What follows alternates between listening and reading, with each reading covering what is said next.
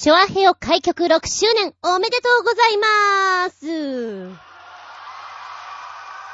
いやー、人間にするとだよ。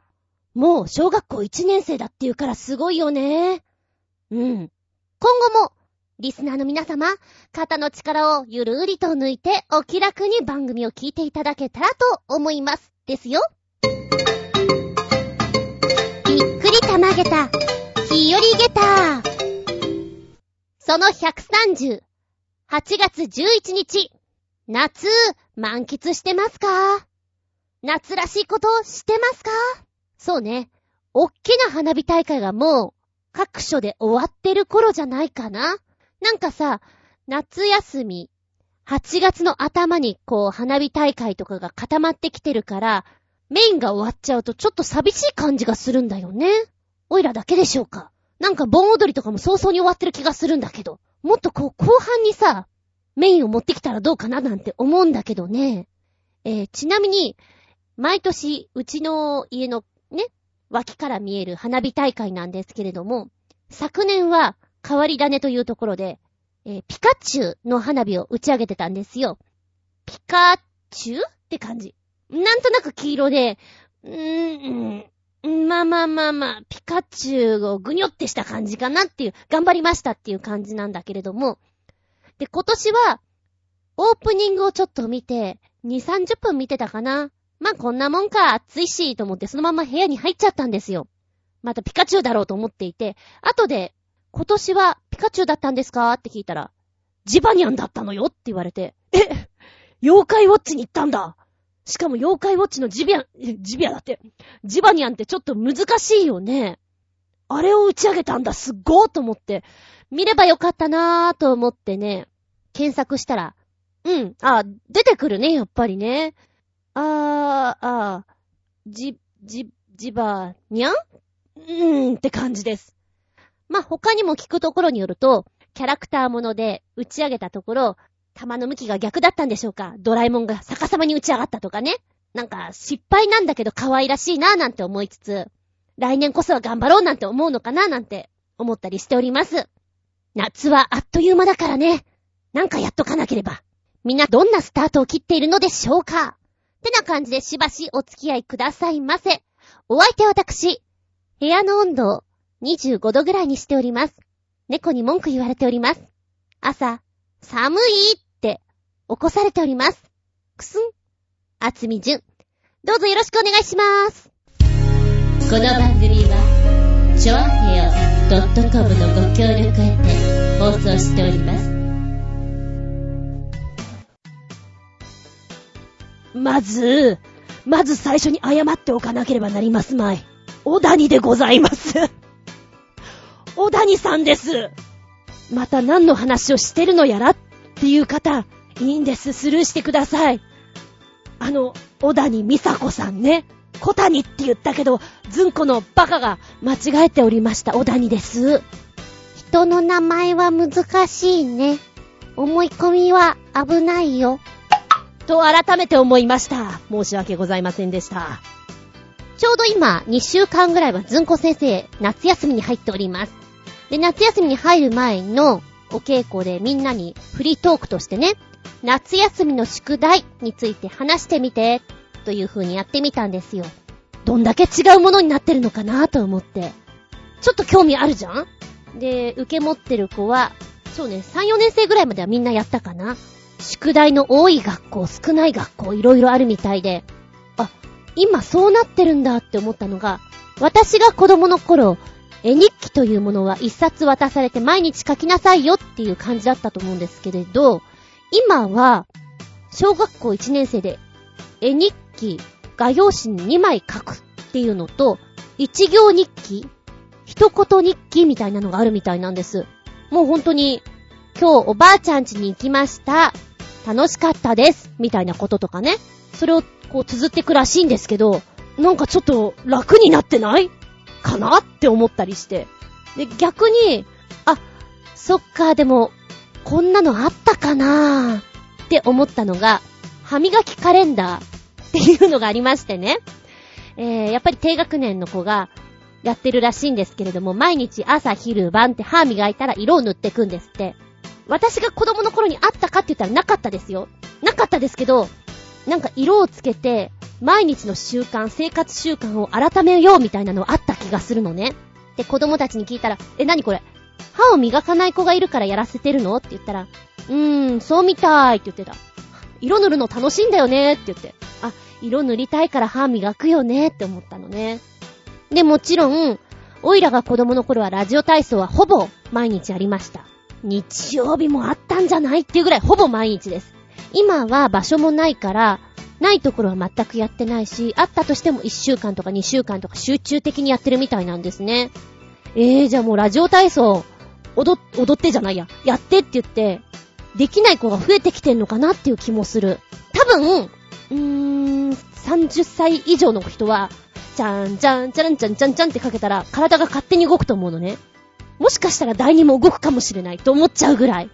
もうできないんだろうな覚えてないんだろうなって思っちゃう。で、必ず、あのー、地域でラジオ体操をやってると、父兄のおじちゃんおばちゃんの中に、ものすごい詳しい人がいてね、腕をこう回すのとか言って、なんか、もう体育の先生のように教えてくれてる方が、一組二組いたりした記憶がありますね。第二までやってた人いるもん。あとね、えーと、理科の観察っていうところで、1年生の頃には朝顔、2年生の頃にはひまわり、3年生の頃にはヘチマだったかな確かね。今の子たちは、1年生で朝顔やってる子は結構多いんですよ。で、その後ね、まあ、1年生でもやってるとこもあるんだけども、2年生とかで、何やってんのかなと思ったら、好きなものを選んでいいんだって、野菜の中から。ピーマンとかトマトとか、ああいった類のものから選ぶんだって。で、聞いたところによるとトマトが多いらしくて、へえ、トマト、え、できたらどうするの？食べるの？って言ってた。ああ、食べるんだ。うーん。そういう、なんか、食べることができるのいいよね。なんかこう、ほら、ひまわりとかさ、まあ、種は取れるけど、だけじゃん？ヘチマも、うまく取れたとしてもあれ何？たわしとかにしてんの？まさか化粧水にはしないよね？っていう風に考えるとなんか、身ができて食べられた方が絶対にやる気は出ると思うの。ああ、いいなーって思った。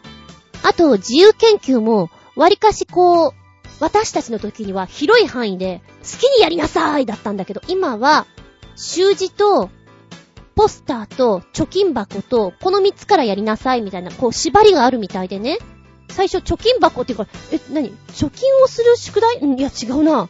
で、よくよく聞いたら貯金箱を作るっていうので、材料は何でもいいらしいんですけれど、へえ、そういうのやってるんだ。まあ、高学年になったら違うのかもしれませんけどね。宿題聞くの楽しいなぁちょっとだけあの、ドリルをするのが好きでした。ひらがなとか、なぞったりするのすごく好きだった。算数は、単純な足し算、引き算掛け算とか、ああいうのは好きだったんだけど、文章問題になってくるような、お水が何リッターありましてとか、サトルくんが卵を7つ買いに行きましてとか、なんかああいう文章問題的なのはすごく嫌いだった。懐かしいな。あ、そう、最後にちょっと驚いたのがね、今、日差しがすごいきついじゃない？暑い暑いって言われていて、下手したら37度、8度っていうレベルだったりするじゃないですか、日中。お母様方が言うのね。もうプールは水着だけだときついのよねって。だ学校は普通にスクール水着なんだけれども、例えばこう遊びに行ったりした時に子供たちが着てるのはラッシュガードも着てるんだって。がっつりだなぁと思って。まだけど、日中出ると本当にこう痛いじゃない？日差しが。チリチリチリチリってきて。あー、ラッシュガード着ないと真っ赤っかになるなぁ。だよねーってちょっとね、話を聞きながら、うーん、環境の変化というのかな。いろいろたまげった。です。そんな話をしつつ次行くぞ。あ、ちなみに、今、私の部屋が寒いらしくて、ニャンズは誰も今、この辺にいません。どこにいるのかなと思ったら今、ベランダに嫌がります。寒いのか？ここはそんなに寒いのか？設定温度変えたぞ。今28度。寒いのか？メッセージタイム。さ来週のお便り、コージーアットワークさん、お邪魔しまーす。いらっしゃい。金ピカなものは、カメラの世界にもあります。昨年富裕層に向けて発売された、金張りのデジタン一眼レフ、ニコン DF と、特製レンズのセットがこちら。お値段なんと、500万円ほどじゃじゃん金張りのカメラは、最近の風潮ではなく、こちらは1981年にペンタックスが 35mm 一眼レフ世界初1000万台突破を記念とし、300台のみ限定生産した純金仕上げ、ワニ川張り一眼レフカメラ。発売時には取扱い用の手袋もついていたそうです。80年代、他にも、ライカ、ボラロイド SX70、ニコン FA、リコーオートハーフなどの純金仕上げカメラが発売されたり、漆塗りのカメラも存在していたようです。ちなみにカメラのボディが金ピカだと、光が反射して撮影の邪魔になる場合があるそうです。かっこ、そんなカメラ使ったことがないので、古いカメラ雑誌のレビューの引用です。じゃあ、飾っておくしかないじゃないか。そんなカメラ、全然ダメだと思うのです。では、コージアットワーク。純金カメラすごいね。キンキラ、キンキラ、なりキン、なりキン、キンキラ、キンキラ。へぇー。えっと、今写真をつけてくれたのを見るとですね、なんだろう。純金仕上げって、遠目から見ると本当におもちゃっぽく見えるのなんでだろう そんなわけないと思ってしまう感じただ、えっ、と、この間ご紹介したような自転車だとかトイレだとかあったじゃないですか。ああいったものって全部がキンキンでしたよね。今回のは、ま金もあるんだけど、ブラックなところもあるよと。ワニ側のね、ところもあるよっていうことで、オール金ではないんですよ。今見た限りでは。だから、まそこまでおもちゃっぽさは出てないんだけど、でも変な感じがするなもう一つのこのワニ側の方、こっちはなんか、高級感ある雰囲気よ。そんなにキーンって来てないじゃん。キンキーンと思う。どうだろうか もう、じっくりこう写真見ると、どうかなって思っちゃうんだけど、ねマッキンキンよりはいいと思います。どんなフォローになってるんでしょうか。でも確かに、こう、写真撮影するときに、己で光ってしまって撮影の邪魔になってしまうような白物ってどうなんだろうか。まあ、これはきっと、ダイヤモンドとかと同じで、持ってることがステータスなんざーますよっていうところなんでしょうね。だから、使っちゃいけないんざーますよ。飾っておくだけざーますよ。うるしくん、ちょっと気になったから見てみたのね。ペンタックスの漆塗りの記念モデルってやつ。これ2011年7月ですな。ニュースが出てるのが。えー、っと、写真見る限りでは、あーん、なんかしっくりと、こう、キラキラしてないじゃん？漆だから。だから、レトロ感が出ていてそんなに悪くはないかなっていう感じがする。えー、こちらはですね、お値段、実売想定価格は120万円前後でございます。えー、っと、同製品がカメラグランプリ2011年大賞を受賞した記念モデルで、外装を漆仕上げとしたほか、専用フォーカススクリーン、センタースポットマット、DS80 特製ストラップ、ボディマウントキャップを組み合わせ、おー、キリ製の専用化粧箱に入って送られてくるんですね。あら、ちょっとおしゃれなこと書いてあるわよ。黒漆をベースに銀箔をちぎれのように張り込み、さらにボルドーの塗装を施すことで独特の色合いを演出していると。前面のペンタックスのロゴとモードダイヤルの名板部分は金メッキ仕上げが施されていますと。へえ、面白いね。なんか、いろいろこだわった作り方をしてるんだ。もう本当に芸術品の一つということで置かれるんでしょうね。だって、そんなにお高いカメラホイホイこう、何かに使おうとはやっぱり思えないものね。でもやっぱりカメラとして生まれたのであるならば、彼らも一度は自分たちでこう写真というものを映し出したいんじゃないだろうか。勝手に心の中まで読んでますけど。ああ、なんかこういうデザインの移り変わりとか見るのも面白いよね。はい。ありがとうございます。金ピカカメラ。500万円。びっくりたまげったゲタ5つ、リンゴン。続いては、新潟県のぐりぐりよっぴーくん、メッセージ。別に意味などないが、ずんこのお猫様はこれに入れると思う？だって。タイトル、作ってみよう黒猫ヤマトの段ボールで作るリアル猫の宅急便。ビンビンビン。これ、見たことあるんですよ。ほう。こんなこと書いてある。猫飼いさんに絶対おすすめしたい。黒猫ヤマトのキャットハウスラブ猫が大好きな段ボールで、しかも黒猫ヤマトで作れちゃうんだよと。あなたも作ってごらんなさいよと書いてある。まずは上から、実際こう作られた箱の中にニャンズが入っているんですけれど、かわいいから。あの、まず、これだけ見てても飽きません。飽きさせません。素敵です。まだコメントが面白いです。で、これ、あの、黒猫ヤマトさんの配達をしてる車の形まんまに出来上がってるんですね。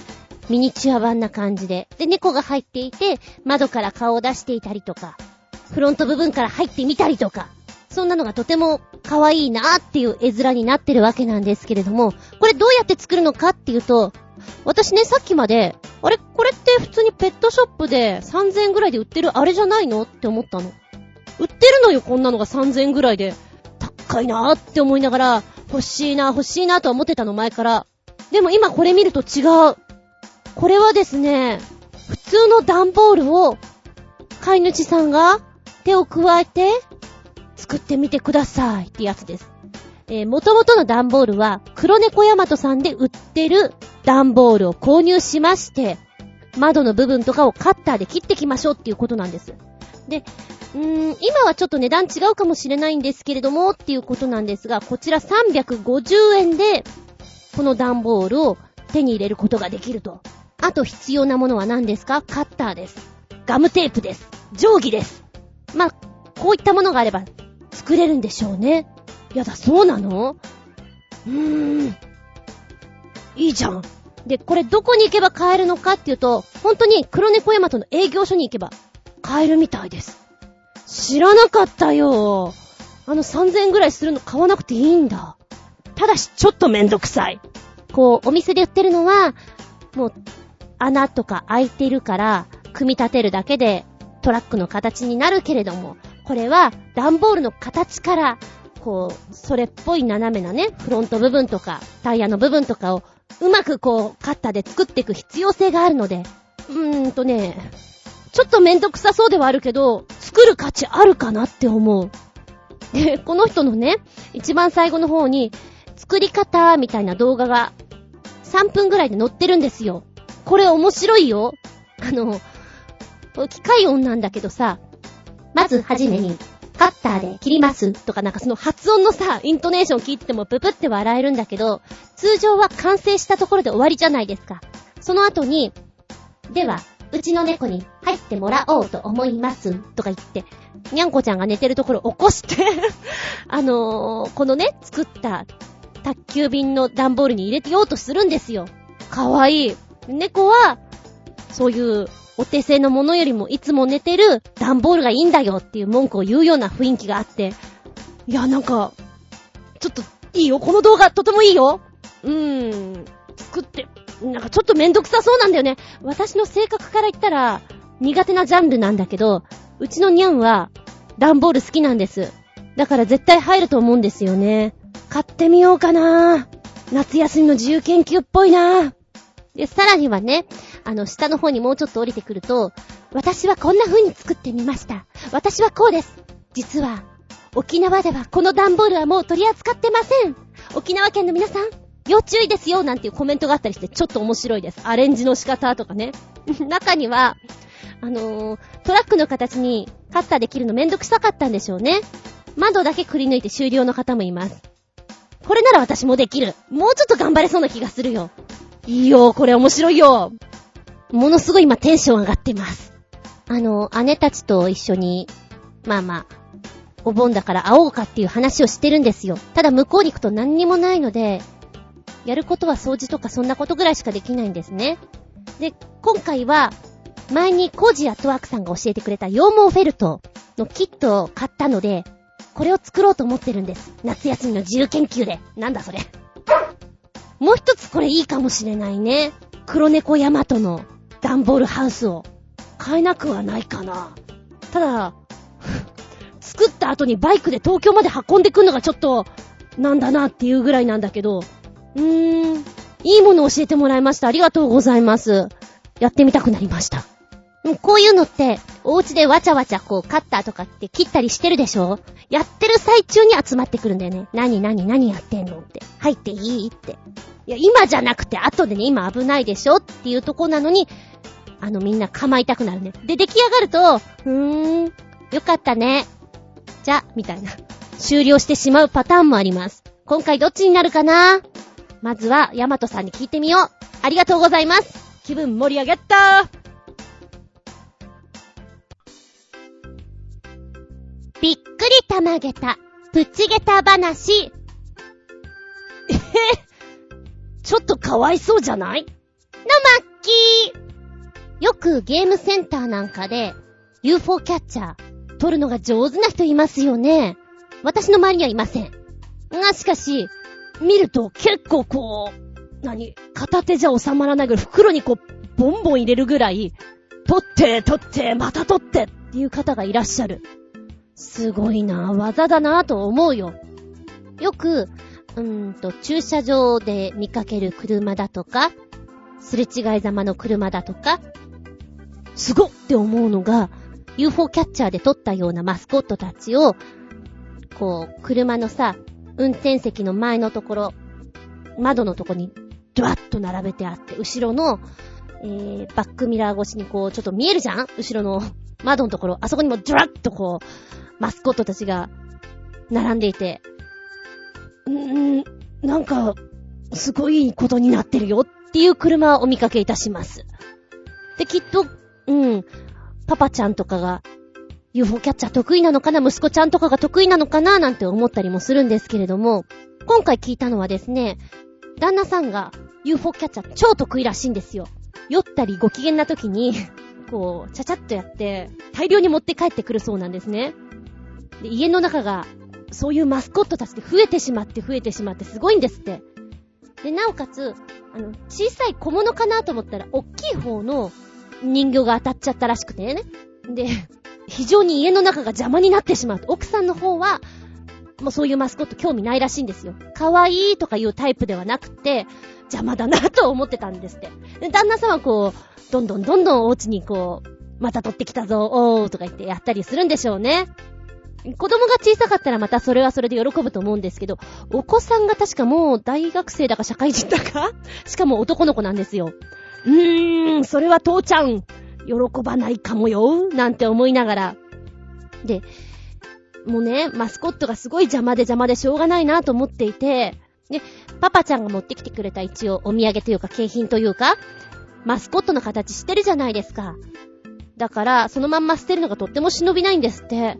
うーん、そっか、でも数あると大変だなぁなんて思って聞いてたんだけど、だから私ね、マスコットの中身の綿だけ抜いて、自分の手芸用に使ったの。は？え、なに解体したんですか？うん、解体して、中の綿だけ全部出して、あとはそのまま捨てて、てかそっちの方が無くないですか？って思って、なんだろう？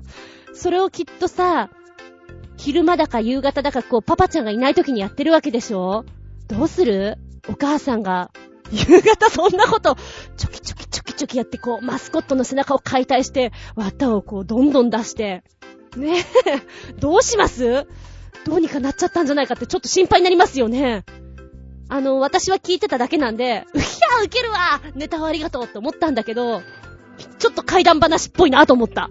うーん。ね。いや、私の中では盛り上げた。その後、そのお家に、パパちゃんが UFO キャッチャーでマスコットを取ってきたどうかは、聞いてないんですけどね。また溜まったら、大手術が行われ、綿を取り出されてしまうんでしょうね。なんだか切ない話です。いや、でも、うーん、やりくりしてるからいいの。うーん、いや、なんとも言えないノーコメント。てなお話。プチゲッターで、笑い転ゲッター。お話でした。もったいないお化けが出るからね。物は大切にね。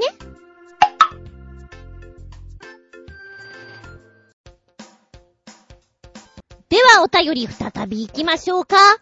新潟県のぐりぐりよっぴくん。イギリスでは有名らしい変な橋でーす。だって。あ今、絵を見たんだけど、なんだこれユニークタイトルイギリスのロンドンにある、ダンゴムシのような様相をした、丸く畳まれる橋、ローリングプリッジだって。なにこれ？ハムスターがあのカラカラカラカラ回すやつみたい。なにこれ？ちょっとおかしいはっはー、笑っちゃう。えっとですね、こちらのローリングブリッジなんですけども、2004年に完成された橋なんだって。面白い形だよね。この橋、長さは12メートル、8つのセクションによって構成されているとのことで、橋を使わないときは邪魔にならないように全部巻き込んだ形になります。だからこそ、ロリンって感じなんだけれどもね。使うときにはゆっくりこの丸くなったところからぐわーっと広がっていって、橋が架けられる。この橋が架けられる様っていうのが結構見物なんじゃないかしら。ちなみにこのローリングブリッジって、なんていうの？突拍子もないような橋だなって私は思ったんだけども、実は昔々からあるもので、歴史を見ると、ビクトリア朝時代の頃からあったということです。で、このビクトリア朝時代っていうといつぐらい ?1837 年から1901年ですよ。日本で言うと江戸から明治ってとこでしょうか。そんな時なんだね、こんな橋が作られたの。船が行き来するのを邪魔しないために、橋が丸まったり、広がったり、丸まったり、広がったりっていうのを繰り返していたということなんでしょうね。このサイトの下の方に行くと動画が見れます。えーと、ローリンブリッジが開いて行く様を見るわけなんですけど、ゆっくりなんで、あまりにもゆっくりなんで、ちょっとオイラ的にはイライラしちゃうかな。12メーターぐらいだったらなんかもう、シャラクセーってなるような気がする。もうすっごい遅いから。この橋は丸まったところから2分ぐらいかけてようやく橋になっていきます。短気な私にはちょっと待ってられないかなっていうぐらいなんですけれど、いざこの橋の形になると割と頑丈な、しっかりした感じに見えるんだなと思って。えもう一つ YouTube の方の動画もございます。こちらのは音楽もついてるのでそんなに長く感じないかな。まあでも観光とかに行ったらちょっと珍しいから見たいし、歩きたいしっていう橋になるんじゃないかと思います。ああ、世界の橋、ブリッジって結構面白いのいっぱい出てきそうだね。なるほど。そういや、旅行とかに行ったら、吊り橋とか行きたくなっちゃうもんな。とりあえず下見下ろしとくか、みたいなね。はい、ありがとうございます。子供の頃に好きな遊びっていうのがいくつかあるんだけども、私の中ではだるまさん転んだと、ロンドン橋、落ちるの遊びがすごく好きでした。えー、お友達二人で手を繋いで、両方の手をね。で、えー歌いながら手を上に上げてるのよ。で、歌が終わった時に、そこにいるお友達を捕まえるって、ただそれだけの遊びのような気がするんだけど、すごく好きだった。今、ふとそんなの思い出しちゃったな。ありがとうございます。続いては、コージアットワークさん。タイトル、カヌー、カヤック場。お邪魔しまーす。いらっしゃいませ。まゆっちょにおすすめしたら、これはずんこさん向きでは？とツッコミが入ったので、同じネタをお送りします。江東区の高速道路の高架下を自転車で街を走っていて、カヌー、カヤック場を見つけました。ここでは、かつては縦川が流れていた場所を公園化し、ところどころで川を再現しています。さほど広くない水路ですが、手軽すぎるカヌー、カヤック経験ができます。ちょっといいかも？では、だって、すごい、こんな近くでできるんだ。そうですね。まゆっちょの言ってることは正解かもしれません。好きです、こういうの。一回やったことあるんだよね。面白かったと思う。ただ、ただ、思ってる方向に進まないなとは思った。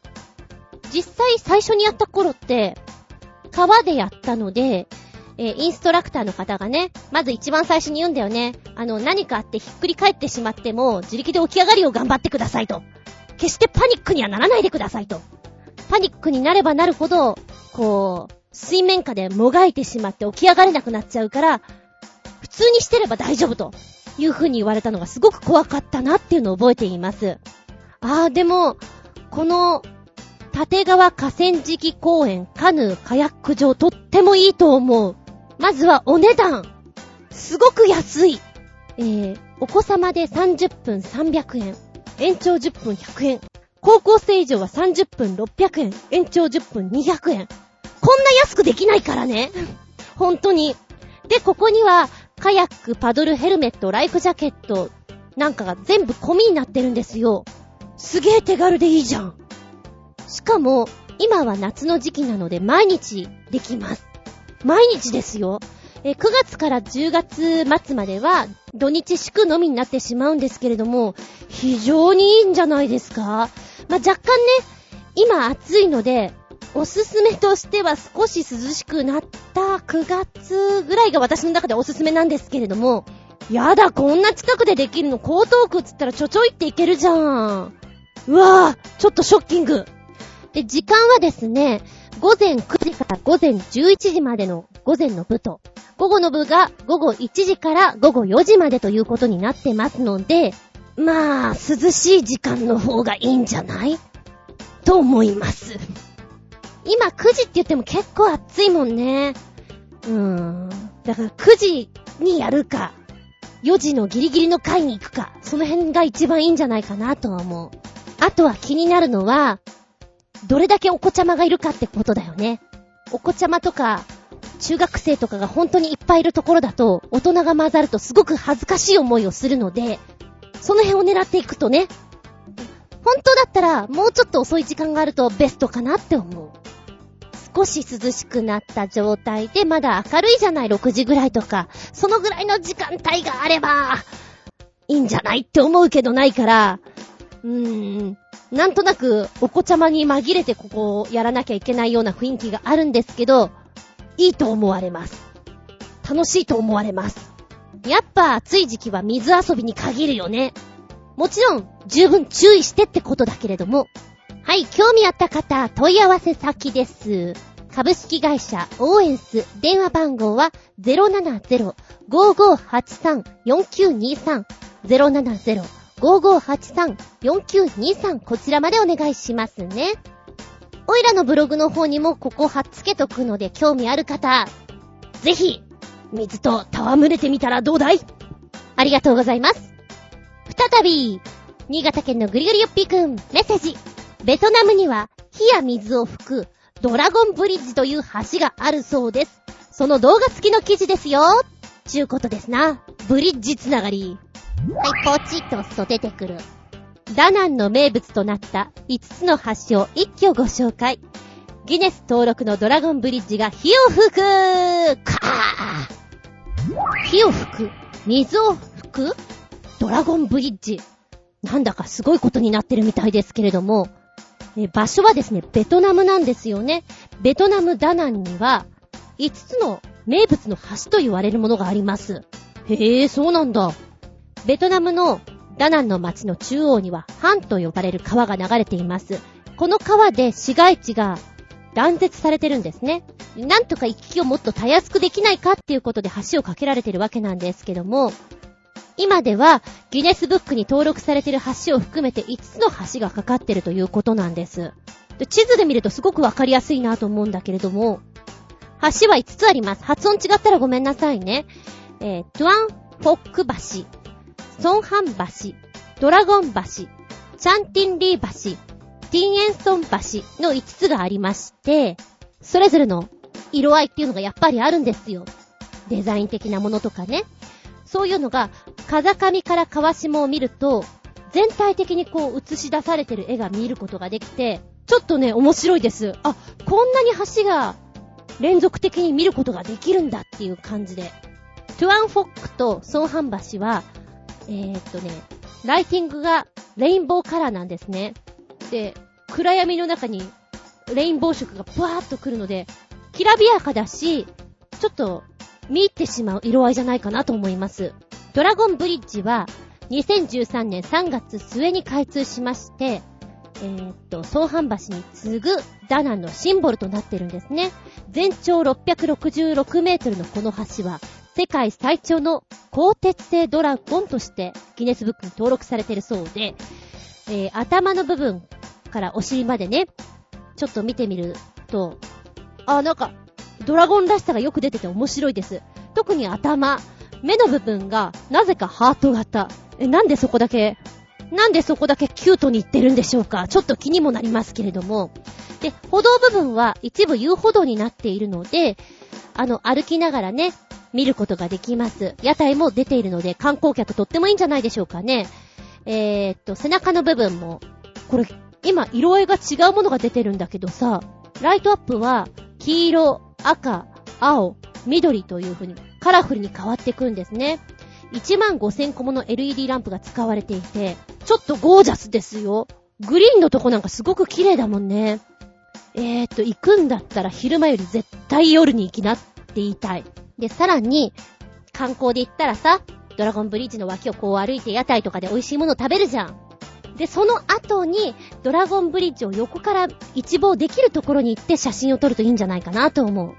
その方がドラゴンっぽい感じは、わかるもん。他のやつで行くと、チャンティンリー橋。これもとても綺麗です。こちらは、船の帆をイメージしてデザインされてるんですね。だからマストの部分があって、帆の部分をイメージしたところがあるんですけど、マストはちょっとだけ斜めになっているブルーの色合いになってます。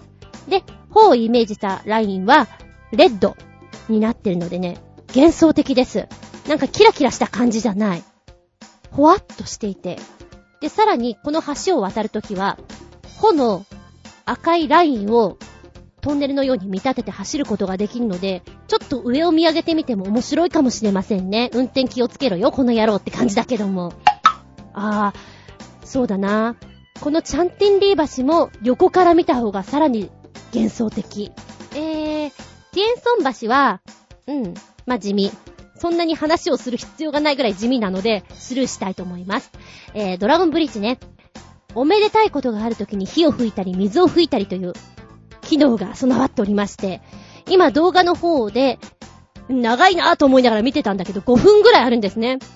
火を、ブワッ、ブワーってこう、口から出すんだけど、やっぱりドラゴンって言うとさ、おとぎまだしとかでもそうなんだけども、火を吹いてほしいじゃないですか。だそれがよく出ていて、いいんじゃないかなと思います。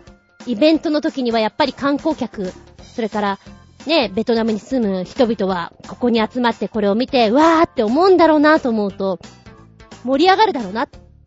えっと、ちなみに、まあまあ1分半ぐらいのところから、水を吹きます。もしかしたら水の方が迫力あるかも。距離的に伸びてるから。なんか、きっと、間近にいるお客さんはこの水しぶきとかかかっていて、ちょっと楽しい気分になると思うな。ラスト2分ぐらいは、このドラゴンのね、全貌を見ながら、音楽とともに色がどんどん変わっていくところをご覧ください。だからこんな長いんだ、この V は。って思いながらちょっと見ちゃいました。ありがとうございます。いろんな橋があるもんだ。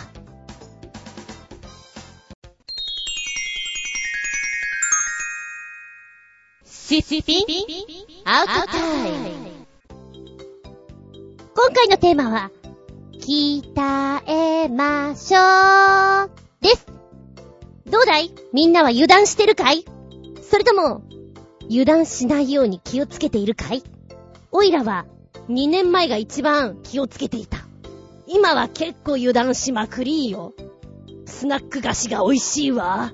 チョコレートが食べたいの。油断しております。そう、ちょうどね、2年前ぐらいに行っていた時のカーツトレーナーがとても良かったんですよ。厳しくて、私向きだったんですよ。その後に、ちょっと新人っぽい方に変わってしまって、合わないなっていうか、なんかその人だと、うーん、100%頑張りきれないなと思ったの。まあ言い訳にしちゃうけど。で、それ以来、まあちょっと忙しくもなってしまったので、休会という形を取ったんだけど、だから、運動らしい運動は、自分がこう、お稽古しに行ってる時に、ちょっとアップでするのを、今日はハードめにしようかって、その程度だよね。いたずらに、今日は倒立をするからとか言って、あの、逆立ちとかさせてますけどね。もっとしなきゃなーなんて思っちゃう。で、この間さ、あの、ドンキホーテで、腹筋マシンのね、ワンダーコアのお試ししてみたって言ったじゃんなんかその辺ぐらいから楽しいなと思って盛り上がっちゃう人なんだけれども、例えば、私が住んでるエリアは、板橋にあるんですが、板橋区の、うん、スポーツ施設ですとか、今新宿で働いてる新宿のスポーツ施設だと、割安で多分300円とかそんなもんで、マシンを使うことができるはずなんですね。あのマシンって面白いんだけどさ、ちょっと使い方わかりづらいよね。あれ、私だけ？あの、トレーナーがこういて、はい、ここにこうやって負荷をここにかけてこうですよって言ってくれるととてもわかるんだけど、そうじゃないと、なんかあの、機械のとこに書いてあるのを真似るんだけど、いまいち聞いてる気がしないんだよね。だからね、ああいうとこにもトレーナー置いてほしい まあ、の人たちの人件費っていうのが高いんだと思うんだけど、うん、そうだな。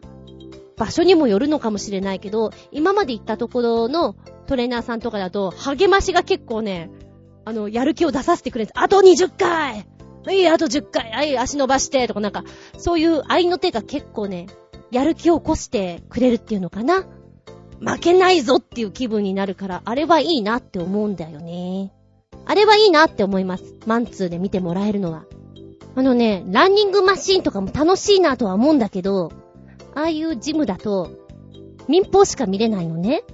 で、民放って私今そんなに面白いなと思わないのよ。ですので、好きな DVD が見れたり、映画が見れたりしたらもうちょっと頑張れるような気がする。まあ、せいぜいお笑いバラエティを見て、ニュースを見て、で、そんなもんだと思うのよ。だからなんかやってて退屈になっちゃうんだよね。そういう番組が好きな人はいいのかもしれないけど、私みたいな海外ドラマが好きな人のために、1時間の、こう、スケジュールでこう、できたらとてもありがたいと思う。ちょっといいなと思うのが、カーブスっていうのかな？女性のための30分からトレーニングみたいなのがあって、どういうことやってんのかなとは思っていたんだけど、すっごい前に、メグハンたちと一緒に、浦安にあるスポーツジムでね、体験をしたんですよ。似たようなやつを。マシーンがいくつかあって、えー、ワンセットいくつなのかな？なんか1分とかの交代でどんどんどんどん次のマシンに移っていくんだけど、その合間合間にステップをして、リズムをとって、ちょっと体を温め、30秒後には A のマシンに行く。A のマシンを20セットやる。はい、そしたらまたステップです。はい、息上げていきましょう。っていうのをやって、また B のマシンに行くみたいなのぐるぐるぐるぐるやるのが、これちょっと秋っぽい私には楽しいかもしれない。とは思うんだけど、マシンに不慣れだからどう動かしていいのかがちょっとわからないところがロスタイムしちゃったなと思って。そうだな。あの、メグさんに連れてってもらったスポーツジムは、施設としてとてもいいなと思った。マシンの充実さ、あの、レッスンメニューの豊富さとかいろいろね。うちの近所のは、マシンとかあるけど、そこまでではないかなあ、でもあれが楽しそうだなと思った。あの、水泳の選手とかもやってるやつで、バーがあって、ゴムかな？ゴムが吊られていて、それを手足に固定して、まあ、自分は宙を置く感じでバランスを取りながら体を鍛えていくようなやつが。例えば足だけを何か土台に乗っけてそっから腕立て伏せをやるとか、体は宙吊りの状態でとか、足を吊られた状態で体を起こしながら腹筋するとか、あれすごく楽しそうと思った。相当きついと思うけどね。うん。秋っぽいので、例えばただただダンベルをこう、うっ、うって上げてくのとかは、お好みじゃないです。やれって言われたらやりますけど、お好みじゃないです。ただスクワットとか苦手です。例えばさ、あの、ダンベルとか、あの、こう上に持ち上げるじゃんすごいバカなこと言うよ。私みたいなタイプは、なんかちょっと励ましが欲しいのよ。だから、一回上げるごとに何か面白い音が鳴ったりね、面白い声で応援してくれたりっていう機能がついてたら、すげえやる気出ると思う。ま例えば、20セットやるんだったら最初の10カウントが、ドラゴンボールの野沢雅子さんが、次行くぞみたいな、あの、1、2とか声をかけてくれて、で、さらに、11回目からは、ん誰がいい？えーと、えーと、じゃ、ピカチュウ？ピカチュウとかが、ピチューとか言われたらすっげーテンション上がるじゃん。ま、うん、女子限定？女子、子供限定でお願いしますみたいな。そういうアイテムとかあったら面白いのにななんて勝手に思ってます。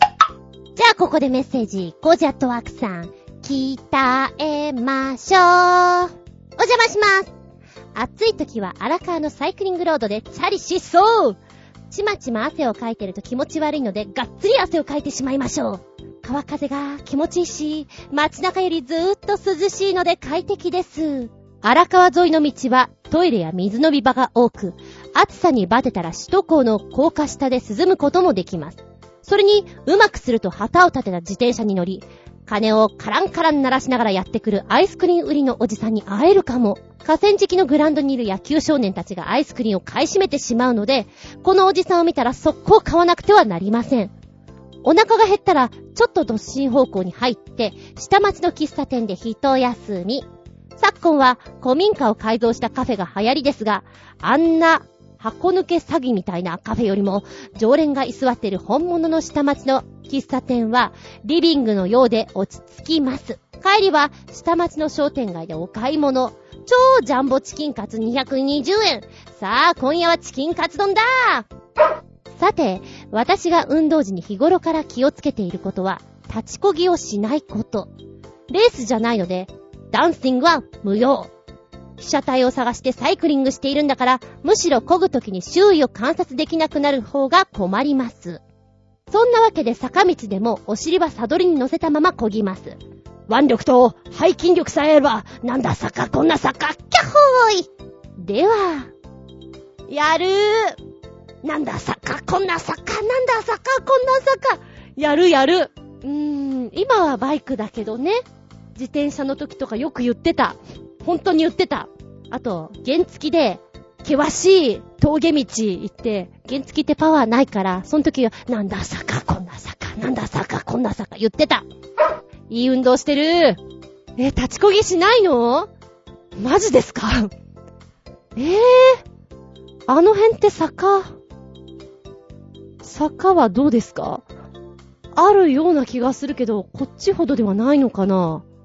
うちのエリアは結構坂が険しいんですよ。ので、えーと、周りを見ると大体皆さん、あれですね、電動になってますね。もう皆さん電動のアシストがないと、超えられませんってことなんでしょうか。立ちこぎは、しないとね。しないと登れないよね。何度もトライしてる坂があって、そこは立ちこぎしないとクリアできないんだよね。えー、やっぱでも工事アットワークさんレベルになると立ちこぎしないでスイスイ行っちゃうのかな一回試してもらいたい。でもそのためにうちの方に来てもらわないといけない。そんな面倒なことはさせるわけにはいかない。あ、赤坂の方、赤坂の方行かないか。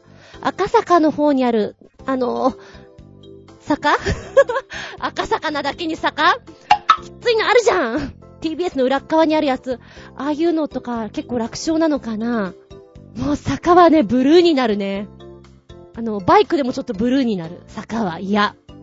ああ、でも最初に書いてある荒川のサイクリングロードのチャリ疾走って気持ちよさそう。川ってなんであんなに気持ちいい風が来るんでしょうかあの、虫もいっぱいいますけど、心地いい風だよね。エアコンいらず。もうあそこで寝っ転がってたら十分っていう気がする。あ、あれだよね。あの、1時とか2時はさすがに焦がないよね。溶けちゃうから。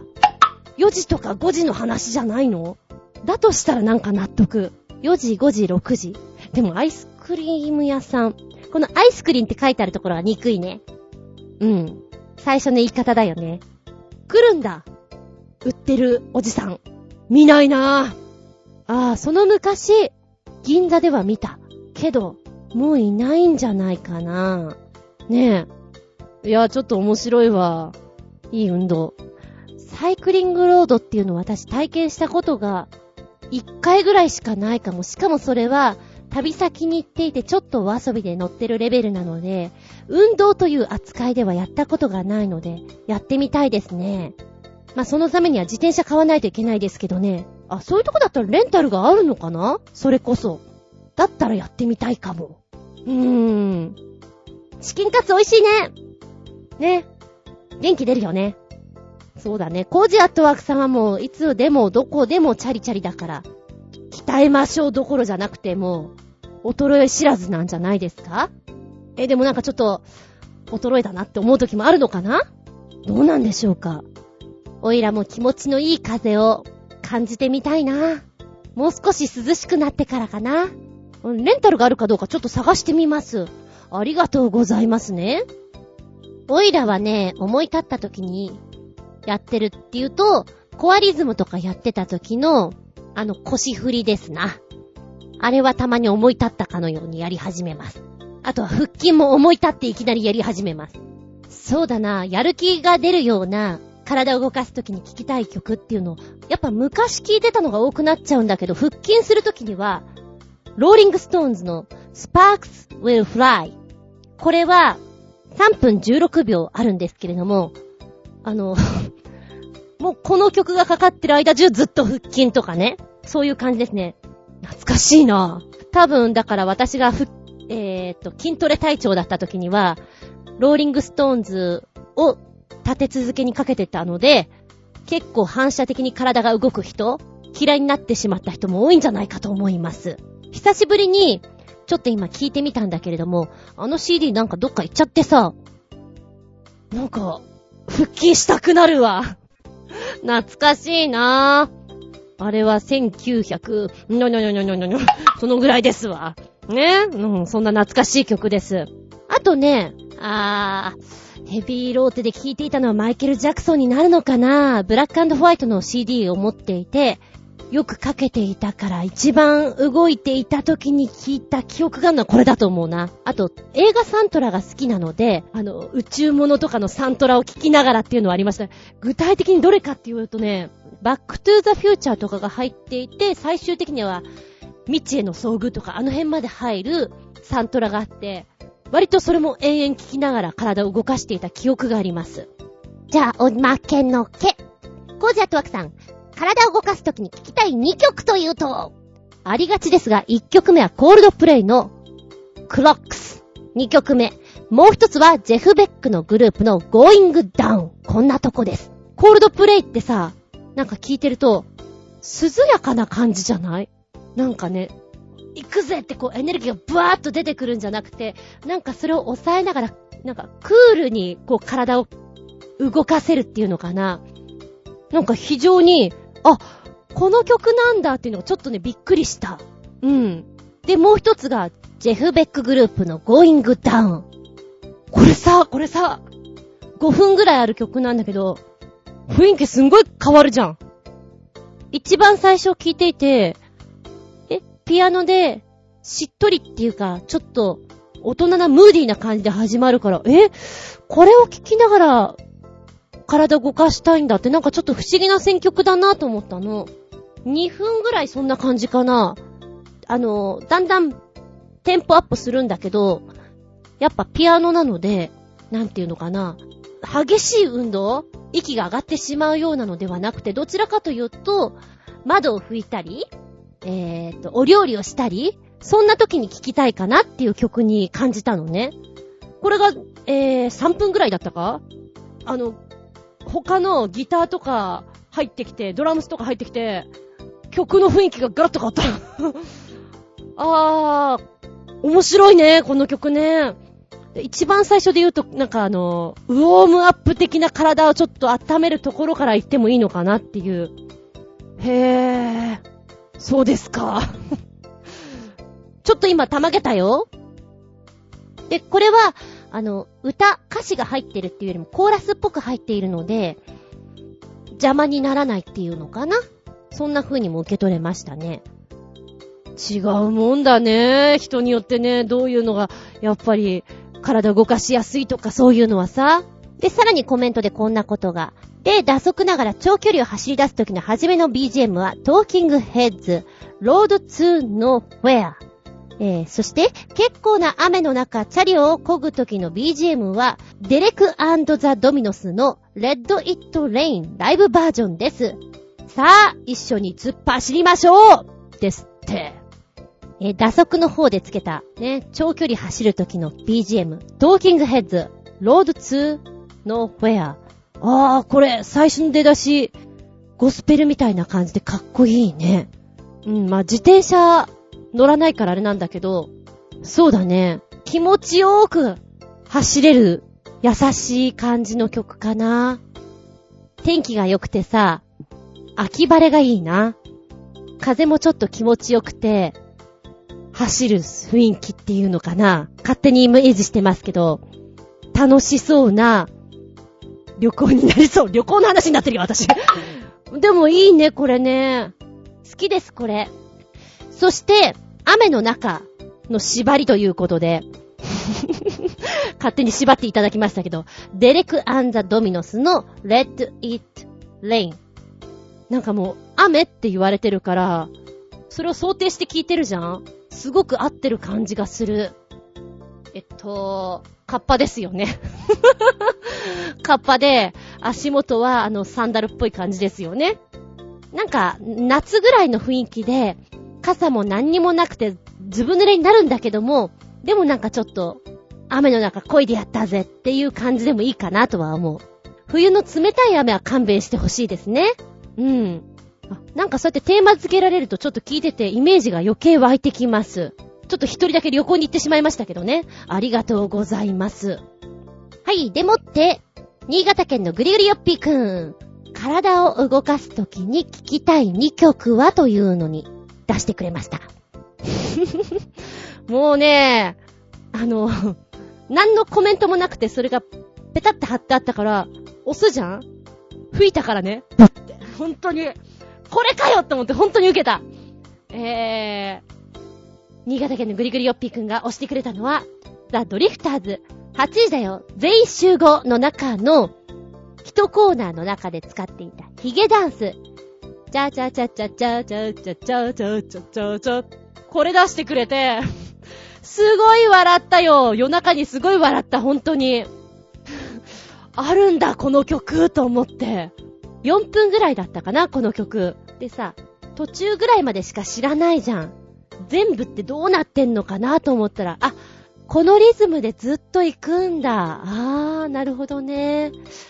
懐かしいと思って聞いていた。確かにこれは、単純的なこう、動きとかしてる時に聞いてるとなんか頑張ろうって気になるわ。えー、そしてもう一つが、スピニングとホールド、初めて聞きました。ザ・ファンクスのテーマ。えーと、プロレスの入場曲とかに使われてたんでしょ？ザ・ファンクスのテーマってそういうことなのかな？なんか、割と、そうね、ヒゲダンスもそうなんだけど、同じようなメロディーラインで来るから覚えやすい。口ずさみたくなる。だから、口ずさみながら音楽を聴きながら体を動かすのにちょうどいいのかなって思ってみた。でも体を動かすときってやっぱり自分で心地いい曲うーん、これだったらリズム乗れるぜ。やってけるぜ、最後までっていう曲を選べると一番いいよね。だから、人それぞれ違って本当に面白いんだろうなって思います。そうね、鍛えましょうで今ちょっと見ていて、思ったのが、やってみたい。フィットネス。刀フィットネスをやってみたいと思います。前テレビでやってたんだよね。縦の動きをついたり、切ったりっていうのをフィットネス感覚にやる。そうすると、背筋も伸びるし、爽快感が半端じゃないっていうことで、なかなか今はいいんですよ。人気が出てきましたよっていうのは随分前に見た記憶があります。で、ちょっとネットで見たら、あ、刀フィットネスで結構出てくるなぁちょっと楽しそうじゃん？やっぱ日本人だからさ、こういうのやっとくと面白いんじゃんって思っちゃう。あ、こんなにそういうフィットネス的に増えてんのか知らなかったから、やりたいね。刀フィットネスと、一時ちょっとカンフー的なのを体験で行ったから、あれはやってみたいです。ヨガじゃなくて。なんかみんなヨガはやってるじゃん？じゃあ、あえてそこじゃないところに行ってみたいなぁなんて思ってみたりしますね。鍛えましょう。マシンもいい。マシンがなくても、頑張れる人は頑張れる。いたな。えー、ペットボトルを使ってる人。ダンベルじゃなくてペットボトルで頑張ってる人いた。あと、まだね、学生の頃で、えー、お芝居とか習い始めていた頃には、自分でちょっと鍛えるんだって言って荷物をあえて重くして、腕を伸ばして体から離して持つようにするって言ってた、元歯科衛生士の方がいました。男の方なんですけども、で、今もやってるのかな？普通潜在写真ってさ、話が逸れちゃってごめんなんだけど、夏でも冬でも、トータル的に見ておかしくない格好で撮るもんなんですよ。潜在だから。だけど、俺はちょっと、やっぱちょっと見せ、見せた方がいいよな。筋肉だよな。って言うんで、大抵止められます、事務所とかに。あの、ね、もうちょっと違う格好にしましょうって止められるんだけど、俺はタンクトップで行くって言ってタンクトップで、あの、二の腕を見せた潜在写真を撮ってらっしゃいましたね。あ、でもそういう売り方もありだよなと思った。自分は人と違ってここを押したいんだからっていう話がそれたけど。そうだな、今年中ぐらいにはどっかちょっと刀フィットネス行ってみようかな。うん。そういう目標を立てて行ってみたいななんて思います。皆さんも油断してたらダルダルのボヨボヨになっちゃうから気をつけなきゃだよ。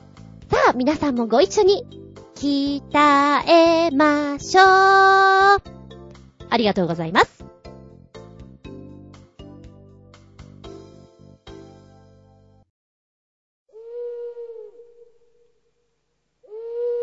たまげた夏企画。怖い話。お便りいただいてます。ゴージャットワクさん。怖い話が聞きたいかい？それは、父方の本家での曽祖父の13回忌法要でのこと。本家は今時ではない、だだっ広い家で、家族を代表して、というより、押し付けられて、出席した私は、あまり見知った顔もなく手伝うこともなく、ただブラブラとしているだけでした。90いくつで亡くなった曽祖父と私は面識がなく、13回忌ということもあって、法要はしんみりとした雰囲気ではなく、親戚の親睦会といった感じでした。あまり知り合いもいない私のために、宿泊には離れを用意してもらいました。廊下に板を渡していく離れは、日頃は不用品置き場のような使い方をされているらしく、寝床の脇には目隠しのパーテーション代わりに大きな屏風が立てられていました。夜、すっかり眠っていた私は、小さな声で呼ばれたような気がして目が覚めました。と言って、誰かいるわけでなく、どこかに置かれた時計の音が聞こえるばかりです。と、屏風の上で何かが動いたようでした。あれ？すると屏風の上から、白髪混じりのおじさんがこちらを見ているではありませんか。え、え？すると、おじさんは、起こしちゃったか。ごめん。という感じで軽く頭を下げ、スーッと廊下の方へ行ってしまいました。きっと何か必要なものがあって取りに来たのだろう。その時はそう思ったのです。朝、目が覚めてから気づいたのですが、屏風の高さは2メーターほど。後ろに回ってみても台のようなものはありません。あの裏から頭を出すためには、少なくとも身長2メートル30は必要ですが、そんな大きな親戚はいません。また、法要に来ていた親戚、近所の人の中にあのおじさんに似た人物もいなく、もちろん曽祖父の写真とも似ていませんでした。ちなみに、盗まれたものもなく、正体はわからずじまい。この土地は中世以降ずっと父方の先祖の土地だったらしく、近所には山城の古い跡も残っているので、ひょっとしたらその辺の誰かが遊びに来たのかもしれません。この法要から実家に帰ると、当時飼っていた猫が迎えに来ましたが、私を一目見るなりうなり出し、タンスの上に逃げてしまいました。そのまま半日ほど猫は近寄ってくれず、夕飯を終える頃になってようやく警戒しながら近づき、頭を撫でるとすり寄ってきました。うーん、なんかついてきてたのかな？ん？コジアットワークさんは、そういうのを感じてしまわれる人なんですね。あららららららら。なんでしょう。こう、見知らぬ場所で寝ていて、見なくてもいいものを目にしてしまった時っていうのは、やはり心地のいいものではございませんよね。なんかでもあんまり動じなさそうですね。ああ、見えちゃったか、みたいな。そんな感じできそう。ただいま、いい子にしてた、なんて猫撫でようとした。うーん。やられちゃった感じ？威嚇？ショックだー。えー、そんなことされたらどうしよう。塩？頭から塩バンバン被る？ザッザカザッザカうへぇ。見えちゃうのかもしんないけど、見たくないよね。って思っちゃう。いろいろ想像しちゃう。想像力豊かなんで。でも何事もなかったみたいでよかったね。あの、その後ずーっとそうだったらちょっときついもんね。うわぁ。ありがとうございます。軽いジャブってとこですかこれは。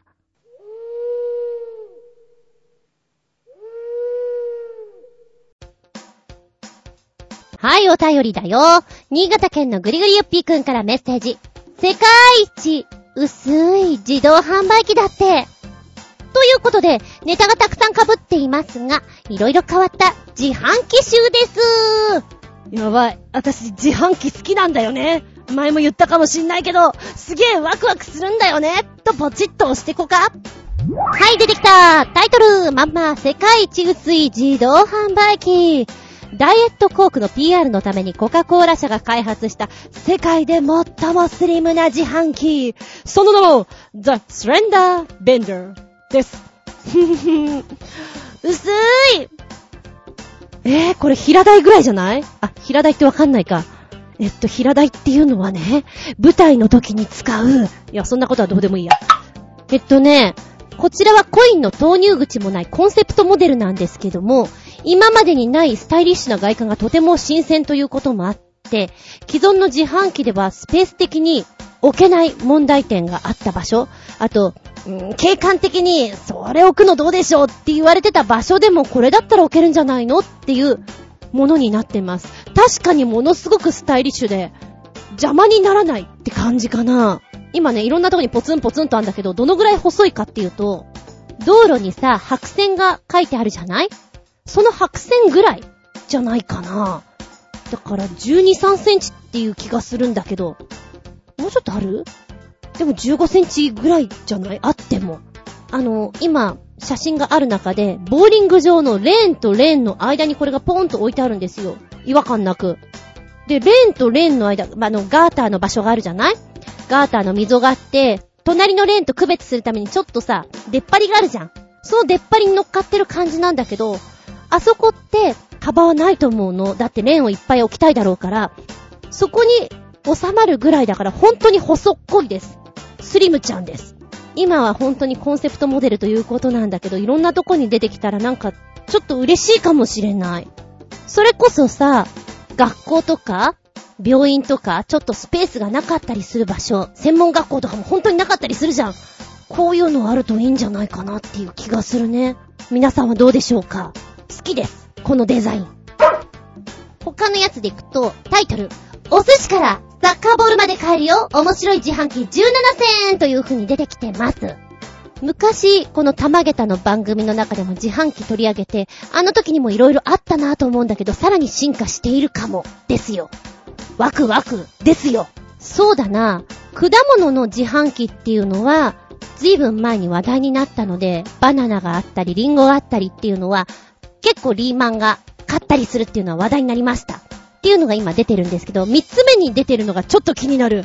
に、に、握り寿司の自販機だよ。これ初めて見たよリンゴンリンゴンリンゴンびっくりたまげた 誉れ寿司って書いてある。えー、っと、この誉れ寿司の横には電子レンジがありまして、この握り寿司の自販機を、あの、チャリンチャリンと買うでしょ？そうすると、冷凍のお寿司が出てくるので、これをレンジで解凍して食べなさい。え、それ寿司ですか？何が入ってるんですか？すごく興味あります。うーん。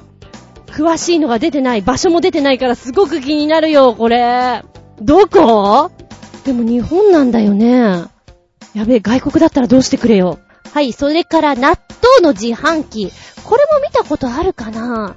納豆自販機は種類が豊富。あと、ちょっとお高い。わあこれもすごいこれもすごいよちょっと今玉ゲッター。ラテアートができる自販機。自販機なのにラテアート。どういうことですか？すごいですね。これは、日本初です。ラテアートのかける自販機ということで、羽田空港にあるそうです。えーっと、こちらは、1杯200円のカプチーノに描いてくれるんだとか。すっげー。わ、これだけでも見に羽田空港に行きたいです。えっとね、こちらのラテアートの動画なんですけども、約2分なんですね。出来上がりまで。ただ、実際ほら、絵を描いてるところは見れないので、こう、カップが出てくるあの出口をずーっとカメラが映してるところを見てるだけです。微妙だなぁと思って今見てたんですけれども、なおかつね、気になるのが、このラテアートの絵なんですよ。えー、なんでこれなんだろうってちょっと思っちゃう。女子は知ってると思うけど、油取り紙の幼児屋、幼児屋さんのあの女性の絵？あの絵なんですよ、このラテアートの絵が。なんでこれなの？なんか幼児屋さんと提携してんの？油取り紙変えよってこと？まあ、日本的ではあるけどね。でもこれ成田だったらもっといいんじゃないかなって思っちゃう感じです。ちなみにさっきからずっと喋りながら見てるんだけど、あ、出てきた出てきた。今動画を見ながら喋ってるんですけども、あー、ラテアート。そうだね。あ、あのー、パンダとかさ、猫とかじゃなくて、割と粉を大振りしたらこの絵になるような感じなので、うん。うーん、なんかすごいようなすごくないような微妙なところを撮ってきてますな。でも初めて見るとやっぱり嬉しいかもしれない。気分盛り上げた下駄4.5絶対盛り上がると思う。えー、続いて焼肉のタレの自販機。あー、なんかこれも見たことがあるような気がすんな。そんな焼肉のタレいらんわって思うよね。負けないよ。出汁の自販機もあるからね。うーん。割とお値段がこれしっかりしてる。名古屋にある出汁の自販機。その名も、出汁道楽。昆布入りが450円、あご入りは650円という風に、ちょっとお値段がね、あのー自販機にしたら少し高いんじゃないかなと思います。でもこのまま持って帰ってさ、こう、お料理にちょっと使って、きしめんとか食べたらいいんじゃないのっていう種類だから、お土産にも面白いかもしれないですよね。この後に出てくるのが、名刺の自販機、ハンコの自販機。ああ、日本的だよね、こういうのね。でもこれはよく見るかなこのさ、あの、印鑑の自販機とか、運転免許証センターとか、ああいうとこにあるべきだよね。ぜひ置いとくべきだよね。儲かると思うよ。ボロ儲けだ。えー、他にはビニール傘の自販機。あー、ありそうだけど私これ見たことないかも。500円高っ。おみくじ自販機。これ、自販機にする必要あるかなーってちょっと思っちゃうんだけども、思っちゃうんだけど、いくらでできんだろう。一応これは神社にある自販機みたいです。西の神社にお参りに行ってきた時に、あの、種類が豊富だったんで取りました、みたいなコメントがありますね。あ、この後ちょっと期待。じゃじゃん問題集の自販機。やっべーこれちょっと受けるーあ、問題集って小学校とか中学校じゃないんだ。それこそ、さっき言っていた、運転免許センターで売ってる問題集なんだ。運転免許センターの前である問題集誰が買うの？ま、一発、今日受けてやるわっていう人が、ここで買ってちょっと練習して、午後にでも受けるの？そういうこと？はあ、すごいな。ぁあとはね、ブラザーの自販機。どこで売ってるの？誰が買うの？気になるな。ぁあー、でもこういうとこで売ってる。なんか、いたずらとかで、中高生の男子が買いそうです。高校生は買わないか？小学生、中学生男子ぐらいか？そんな感じかなえーっと、あとは、カブトムシの自販機って書いてあるのが、これなんか変なラインナップなんだけど、写真を見るとね、えーっと、チップスターがあって、カブトムシがいて、ヒマラヤ岩塩があって、何これ？他の岩塩があって、カブトムシがいてっていう、な、なにちょっとおかしい。なんか、心病んでしまった人がラインナップした感じが、ちょっとクレーム来そうな感じがするな、これは。えー、それからサッカーボールの自販機。これもさ、ボールって結構こだわりあるんじゃないかなって思っちゃうんだけど、そんなことないの？うーん。あ、で、一番最後にさっきのコーラの薄型タイプの自販機出てきてるね。動画もついてるよ。おー。あのー、先ほどのスリムちゃんの動画を見ると、よくわかる。ああ、面白い。で、もう一つのをポチッと押すとね、続いてはかき氷なんていうの、100円だ。あとまあ、まずそうなハンバーガーこういうのさ、今ほとんどないんだけども、ぜひ、ぜひもう一回やってほしいですよね。あ、おバカな自販機いる。こういうの好きだな太っ腹自販機何売ってるかってまあ普通にジュースとかスープとかなんだけど、コメントでこんなの書いてある。手書きでね。太っ腹自販機。この自販機は非常に太っ腹なため、たまにお釣りを多くくれます。例えば、100円の商品を100円ちょうどで買っても、お釣りが出てくる場合があります。どうぞ、お持ち帰りください。だって こういうコメントってすごく、くすっと笑えて、ユーモラスじゃん？いいよねこれ書いた人とお話ししたいです。今、幸せな気分になりました。ふふ、気分盛り上げた。あー、これは初めて見たな。きっと外国だよね。だって外国語で書いてある。ワインの自販機。うーん。なんか高そうだけど。これもちょっと面白いかも。50セントアイディア自販機。こちらの自販機は、まパッと見ガシャポンですよ。ガシャポンなんだけど、50セントでできます。あらゆることについてアイディアが一つ入ってるそうなんです。え、どんなアイディアが入ってんだろうね。全く謎めいていて、不思議なんだけど、このガシャポンタイプの50セントアイディアが、どこまで子供騙しなのか、どこまで笑わしてくれるのか、気になるところです。例えば宿題を忘れてきた時の言い訳とか、火傷をしてしまった時のおばあちゃんの知恵袋のような直し方とか、何が載ってんだろうちょっと気になるよね。ここまで載せてほしいよねできたら。あ、こんなのもある。ジーンズ自販機。ジーンズはちょっと自販機どうですか？なんかジーンズこそちょっとトライしたいじゃないですか。やだなぁ。なんか裾上げもしてもらわないといけないじゃん？やだなぁ。あ、ビキニもあるんだね。でも、下着があったからビキニ自販機もあってもおかしくないかも。え、その後に出てくるのが銃の自販機デンジャラスです。でもこういうのって登録とかするんでしょ？うそんな手軽に変えていいんですか？どこの国だかわかりませんけど。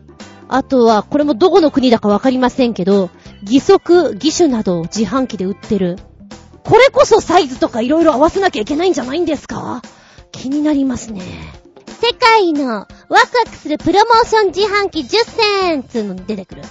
ほんと色々ある。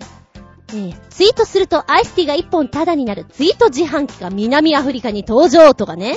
ああ、でもこれキャンペーン的にはとってもいいよね。例えば新商品のアイスティーか何かがあって、自販機の前で、これすっげえ美味しいよ。今から飲んじゃうからね、みたいな、こう、ツイートをして、あげると1本タダでもらえるという。うん、宣伝も兼ねてでとってもいいと思う。日本はよくさ、サンプル品っていうのいろんなとこで配ってるじゃん新宿なんて、えー、それこそ南口ですか。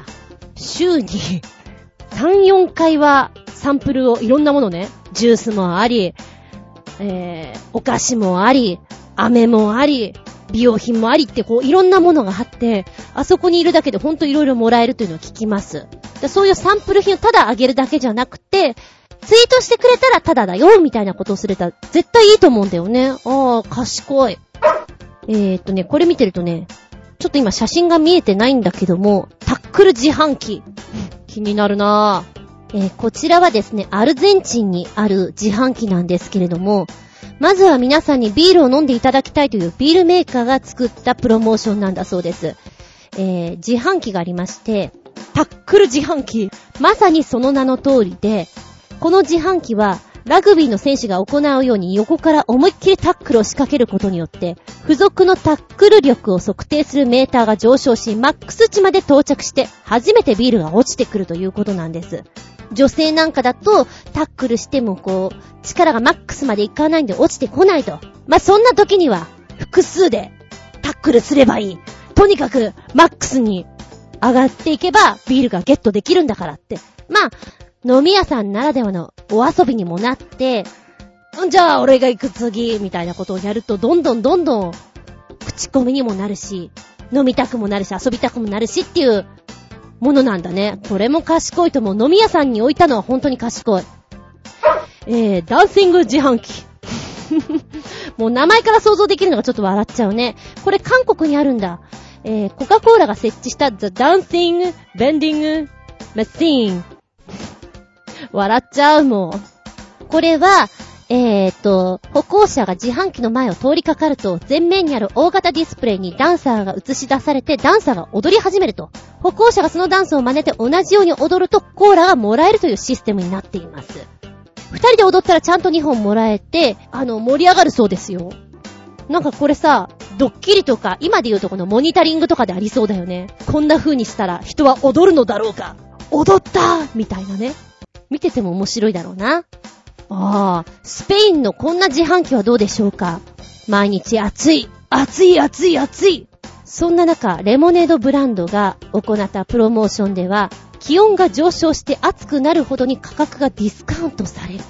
暑いでしょう水分取りなよ今日は安くしとくよ。具体的には、気温が25度までの場合は、定価となる2ユーロ。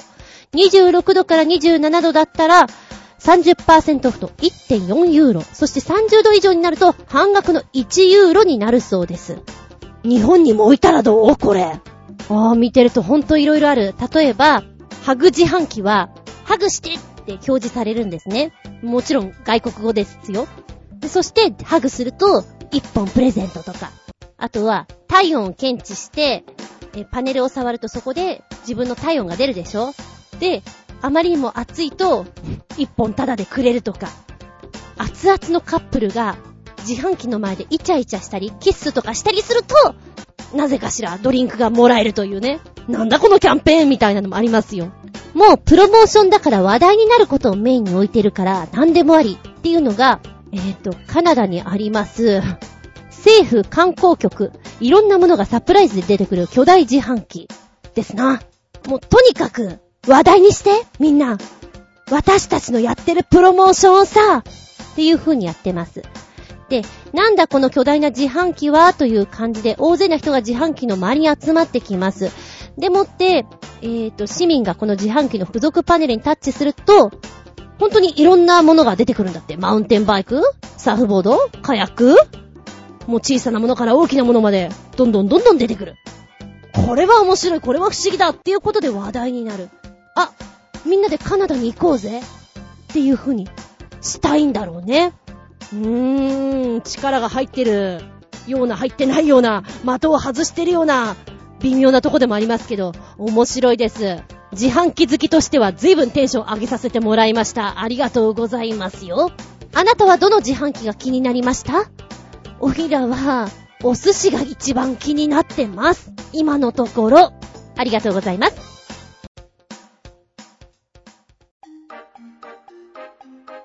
見たら動画。前回取り残し分より、ハーフビーのちょいと古いけどミュージックビデオだよということで、新潟県のぐりぐりよっぴくん教えてくれてます。え前回2曲ご紹介しておりまして、今回は残り3曲です。1曲目がハーフビート、2曲目はスリップオン、3曲目がスタートラックです。えっと、1曲目は、子供の声なんですよね、歌声が。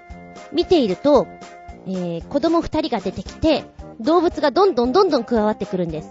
牛がいて、猫がいて、うさぎがいて、犬がいて、鹿がいて、みたいな。その増え方が盛り上がってくるっていうのかな。全体的に、こう、ディズニーの中のミュージカルの部分みたいな雰囲気があってですね、見ていると、ほっこりしてくるんですよ。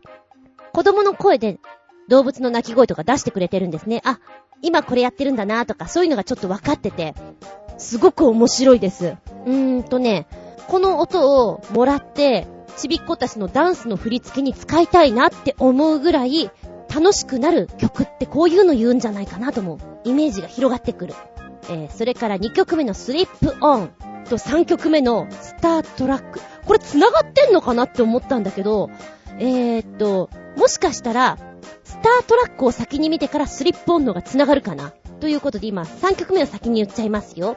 スタートラックなんですけども、えっ、と、今まで、ハーフビーさんの動画ね、えー前に2作品見ていて、今3作品見たわけなんですけども、だいたいこう、青い人がさ、ノリノリになって歩いているところからスタートする。街中を歩く。ビルの中を、上へ下へと、逃げるように行く、みたいな感じだったと思うんですよ。で、この青い人がですね、まあ、今度は車でスタートなんです。スタートラックは。まさにこう、車の CM のような、今、私たちは、新しい時代へ加速する、みたいなさ、風になる、みたいな、こう、トヨタとか、マスターとかなんか、そんな車の CM のような作りなんですね。で、曲が流れてきていて、あー、ドライブとか楽しそうだなーなんて思いながら見ちゃいます。でももうほんとね、スタートラックに関しては青い人はいつ出てくるんだろうって思うよ。瞬き禁止。まあそう言っちゃうとあれなんだけれども。で、えーっと、車乗っていて、まずっと車かなトンネルくぐったらそこは雪だった。うん、雪か。海が見える。うん、海か。地球が見え、地球か。なんかどんどんどんどんこう広がってく世界観が面白いなと思って見ているんですけれども、で、一番最後に、こう、夜の道を走っている白い車。で、カメラがパッと映り変わったら、あはー、そんなどんでん返しですか。うーん、ちょっと面白いじゃんと思った。最後だね、見物は。で、順番としてはその後にスリップオンを見ると、繋がるのかなと思った。えースリップオン一番最初はですね、青い人出てきますよ。えー青い人がいて、警官隊がいて、おまわりさんに捕まっちゃったっていうところからスタートするんです。でもね、スリップオンのこの V を見てると、思い出すのが、はちゃめちゃ感がすごくあるんです。何でもありのような。だからね、見ていて思ったのが、80年代のアニメーションで、うるせえ奴らというのがありました。とても人気があった作品なんですけど、あの漫画もとっても、はちゃめちゃ感があるんですね。そんな感じ？こう、例えば、家の中を映し出すんだったら、1階の壁とかが全部パカーンって上に上がって、2階もパカーンって上がって、2階では今こんなことしてます。1階ではこんなことしてます。っていうのを見ることができるんですよ。なんかそんなのがいちいち細かくて面白いっていうのかな。ミュージカルにしてくださいって思った。全編通してこれは、あ、そっか、だからこそ、えっ、と、前作のね、オフィスの中で逃げ回っていたような、あそこに繋がってるのかなってちょっと思っちゃうもんね。これ繋げてみてもいいんだろうなって。また想像力を使ってみていただきたいと思います。えー私が今回気に入っているのは、この、キッズワールドです。ハーフビート。えーとね、あ、そうそう、青い人がね、乗ってるパンダの乗り物。あれ、子供の頃さ、遊園地とかでよく乗ったのを。パンダもあったと思うけど、うさぎさんとかライオンのイメージが強いかな。よく乗った、よく乗らしてもらった。ただ、のっしのし前進するだけなんだけど、大好きだった。懐かしいなこんな V を見ながらふっと、あ、パンダの乗り物懐かしいって思っちゃったもん。はい。もしよかったら、あなたも見たら動画ありがとうございます。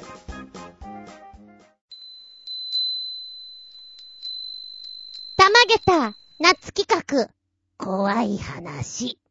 ゴージャットワークさん、再びメッセージいただいてます。怖い話が聞きたいかい？それは、高校の夏休み初日のこと。部活の関係で夏休みから1週間の間、学生寮にいなければならなかったのに、届けを出し忘れていた私は部屋から締め出しを食らってしまいました。すると近所の民家を借りて受験勉強していたことがあるという部活の先輩が、俺の借りていた家が止めてくれるから紹介するよ、と言ってくれたのです。その夜、3キロほど離れたその家に着くと、迎えに出たおばあさんが私の顔を見ていきなり泣き出し、先輩を責め始めたのです。守るにそっくり。あんた、なんで今頃こんな人連れてきたんだよ。こんな人止められないよ。先輩に小声で、あー、ちょっと外してくれる？話してみるよ。と言われ、私は家の外へ。所在なく立っていると若い男が路地に入ってきて、ああ、ばあさん機嫌悪いんだ。ごめんなさいね。ここに入って座っててよ。と、ガレージに置いてある椅子まで案内してくれました。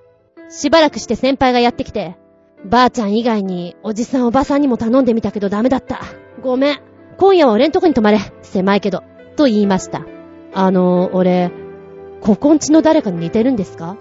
ああ、おととし息子が自殺したんだけどさ、別に似てないよ。止めたくないからあんなこと言ってるんだ。その時はこれで終わったのですが、後日、このことを先輩と話していると、は？若い男がいた？いや、あそこ一人息子だけだったから、ばあさんとおじさん、おばさんの三人暮らしだぜ？と先輩。え？え？え？じゃあ、じゃあ、じゃあ、あれは誰？あれは誰？あれそれは誰？誰と話をしましたか？うーん、夏らしい話ですね。何これ？高校の頃の話でしょ？ええー、なんか、ほんといっぱい話持ってそうですね。ねえ。そうなんだ。あ、んーでも、直接的にその場で恐怖をガッと与えられるのではなく、後々振り返ると、うーんと、じゃあ、あれは、何だったのかな？ブルブルっていう、そっちの方が多いのかな？うん。ね、直接的にわーって脅かされるよりは、まだそっちの方が、まだね。まだね。なんかこういう話を聞くと、知らない人んち行っちゃダメだなとか思っちゃう。あんまりそういうことやったことがないからさ。の割には旅行とかしたがりなんだけども、こういうの怖いよね。夏っぽい。ちょっと涼しくなれるかな、みんな。やっぱね、暑くてジメジメした夏は、電気を消して、怪談話。別に怪談話をする人がいなければ、怖い話を読む。テレビとかで階段物やってるのを見るのも OK。ちょっと涼しくなれるから。と思うよ、私は。精神的にね。もしよかったら、どうぞ。でも、コミックとか漫画とかは、絵でイメージが来るじゃない？文章の方が私はいいと思う。文章で読むか、テレビとかのこの語りで頭の中でイメージを作ってっていう方がより怖く感じるんじゃないかなと思います。えーと、日本っぽい怖いのがダメだったら、そうだな、海外ものの怖い方に行ってください。でもやっぱり、ライティングはちょっとね、落として見ると涼しくなれるんじゃないかなと。クーラーも、いつもより、こう、温度を下げなくても、いけるんじゃないかなと思います。もしよかったら、お試しあれ。ありがとうございます。ブルブル。この番組は、ちょあへよ .com のご協力へて放送しております。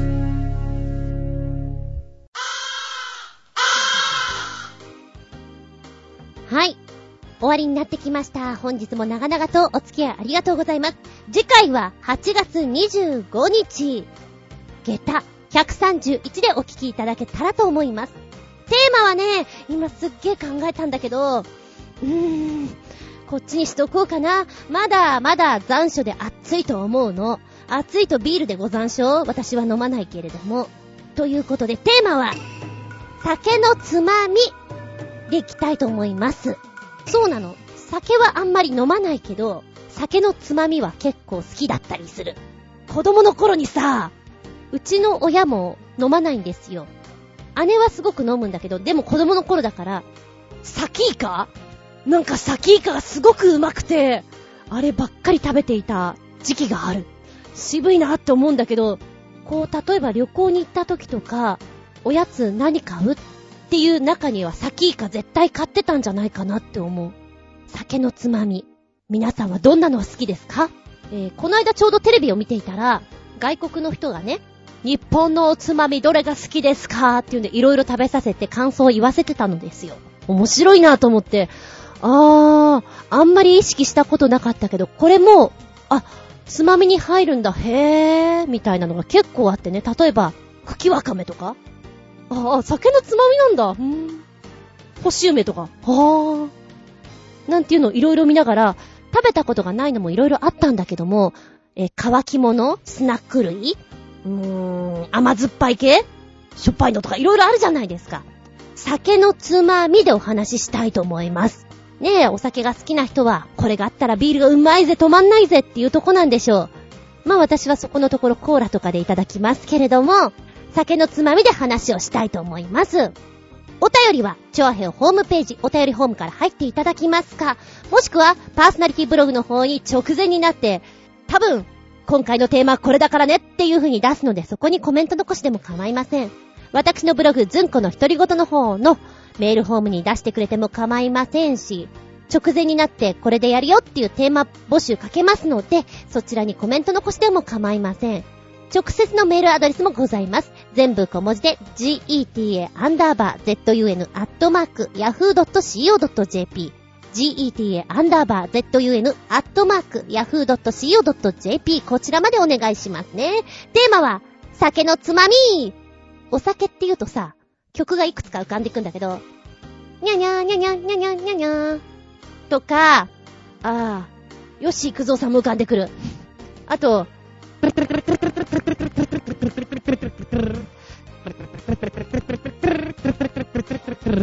の辺も浮かんだりする。みんなは何が浮かぶかな？では次回は、8月25日、日付が変わるその頃に頑張りたいと思う。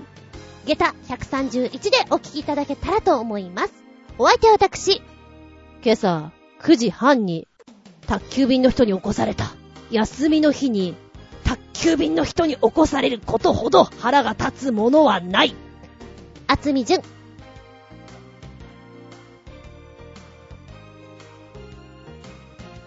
見舞い聞く舞い話す舞い。純子の話も、もう、おしまい。ヤマトさん、できたら、9時半じゃなくて、10時半、いや、午後にしてくれる？午後に。朝はダメ。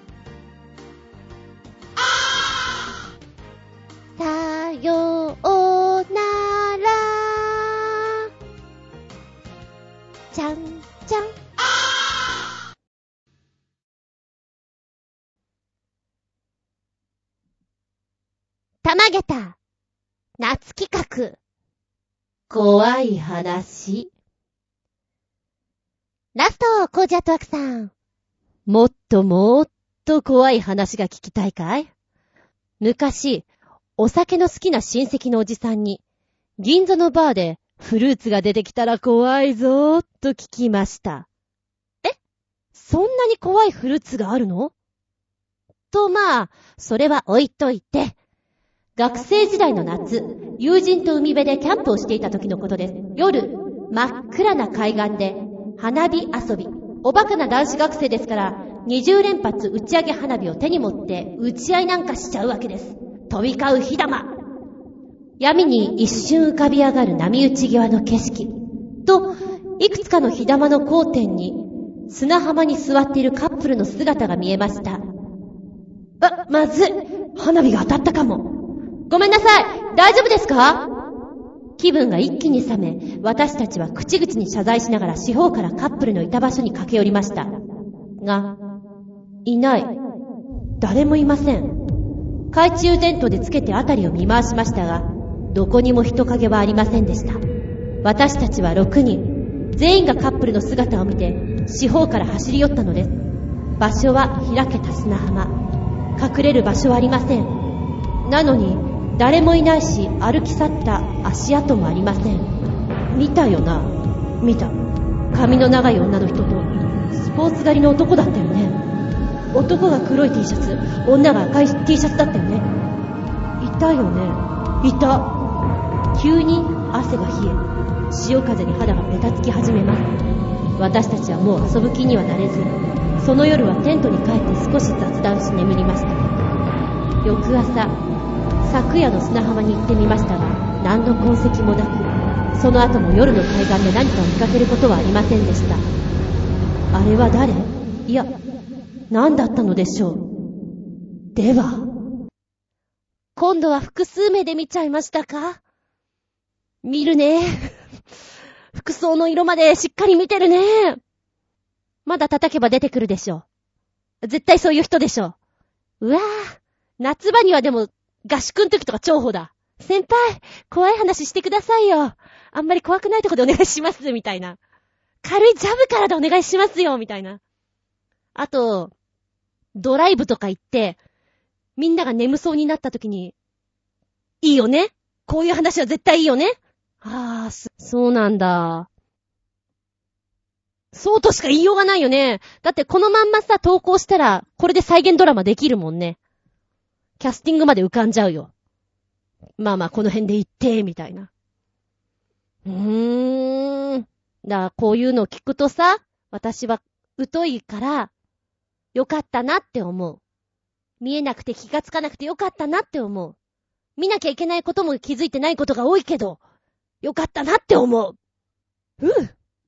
じゃあ最後に、ずんこから。さっき、と言ってもずいぶん前なんだけど、ロンドン橋の話をしたかと思うんですよ。ロンドン橋、タンタタンタンタンタンタン、タンタンタン、タンタンタン、タンタタンタンタンタンタン、タンタンタンタン。あの歌が終わるときに、えー、子供たちで遊ぶときには、二人同士で手をつないで、手を上に上げて、アーチを作って、その下を他の友達がどんどん通っていく。歌が終わるときにこのアーチを下に下げてお友達を捕まえるというゲームだと言ったかと思うんですよ。で、元々を行くと、ロンドンの橋というのは本当によく落ちていたんですって。構造的にもよく落ちていた。事故が多かったっていうことなんですね。で、昔はよくあるんですけれども、こう、建物が頑丈に作られて、落ちないようにするために、人柱を立てていたそうなんです。まあ、なんかそういうのってよくある話ですけれども。で、人柱を立てて作った橋だったらきっと落ちないっていう迷信の中作っていたんだけど、それでもやっぱり橋は落ちる。当時は罪人を、ね、死刑とかになっちゃうような罪人を使って人柱にしていたんだけれども、やはり罪人だと意味がない。ここはちゃんとしたお嬢さんを人柱にしようじゃないか。ということで、物語の中ではよく使われますけども、えー、怪我されてない乙女ですね。純潔の。そういう娘さんを人柱にしようじゃないか。じゃあどうやって選ぼうか。